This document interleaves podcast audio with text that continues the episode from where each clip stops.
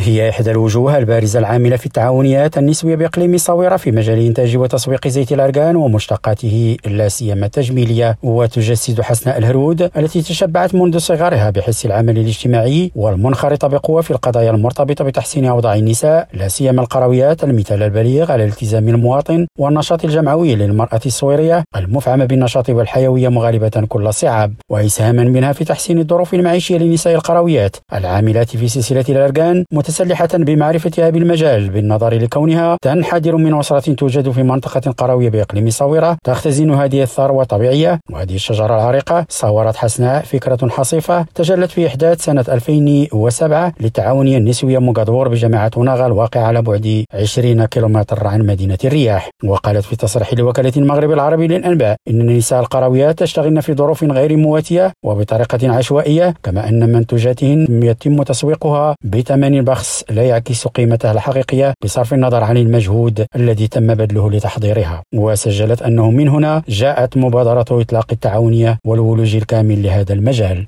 محمد كورسي ريم راديو مراكش.